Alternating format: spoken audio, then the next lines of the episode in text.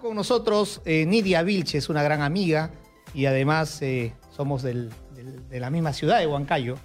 Eh, te damos la bienvenida, Nidia. Muchas gracias Ángel, estoy feliz. Bailamos guaylas porque venimos desde Huancayo, lindo, a, a conquistar la capital. Así es. Y bueno, creo que todos conocemos ya a Nidia Vilches. Ella ha ocupado el cargo de ministra de Vivienda. También estuvo en el Ministerio de la Mujer. Pero ella profesionalmente es doctora en administración, eh, magíster en administración de negocios en Centrum en la Católica y es contadora pública eh, graduada por la Universidad Federico Villarreal. Eh, y además tiene la experiencia, porque ya fue congresista en el periodo 2006-2011.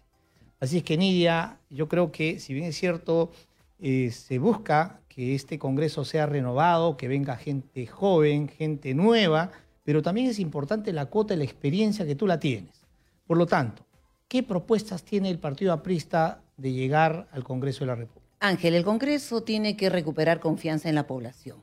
Y lo que ne- necesitamos hacer es legislar o dar leyes pensando en los problemas que tiene la población. ¿Cuáles serían esas Punto uno.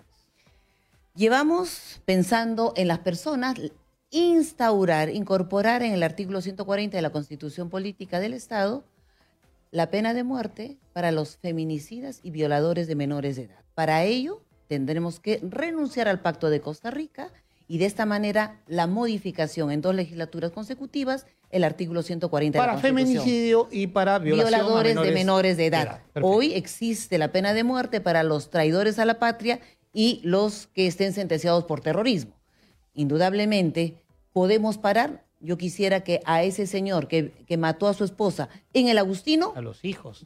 Caramba. a su hijo y a los otros hijos, a los otros hijos de la señora, ¿lo vamos a engordar qué?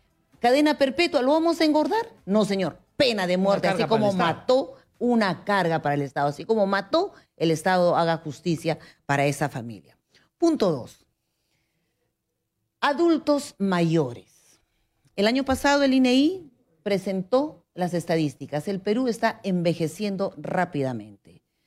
Pensión para adultos mayores en forma, a ver, como política pública, pensión para todos los adultos mayores. Sí, porque Hoy, hay mucha gente que ha salido adelante producto de su esfuerzo sin tener un seguro, sin tener pues una aportación para justamente en este momento que ya es un adulto mayor, no tiene una pensión.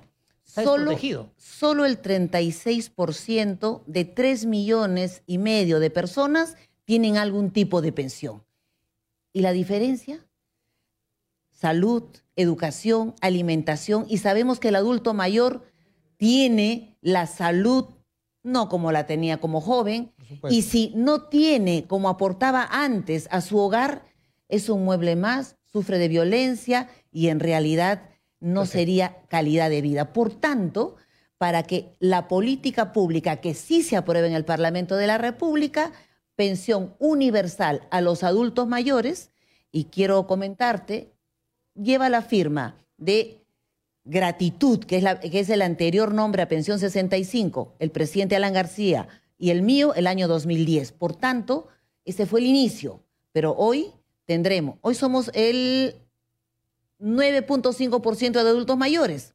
Si pensamos al 2050 serán el 23% de adultos mayores. La tasa de natalidad está disminuyendo y ya no habrán jóvenes como población económicamente activa. Eso es una política pública que tiene que trabajar ahora el Estado peruano.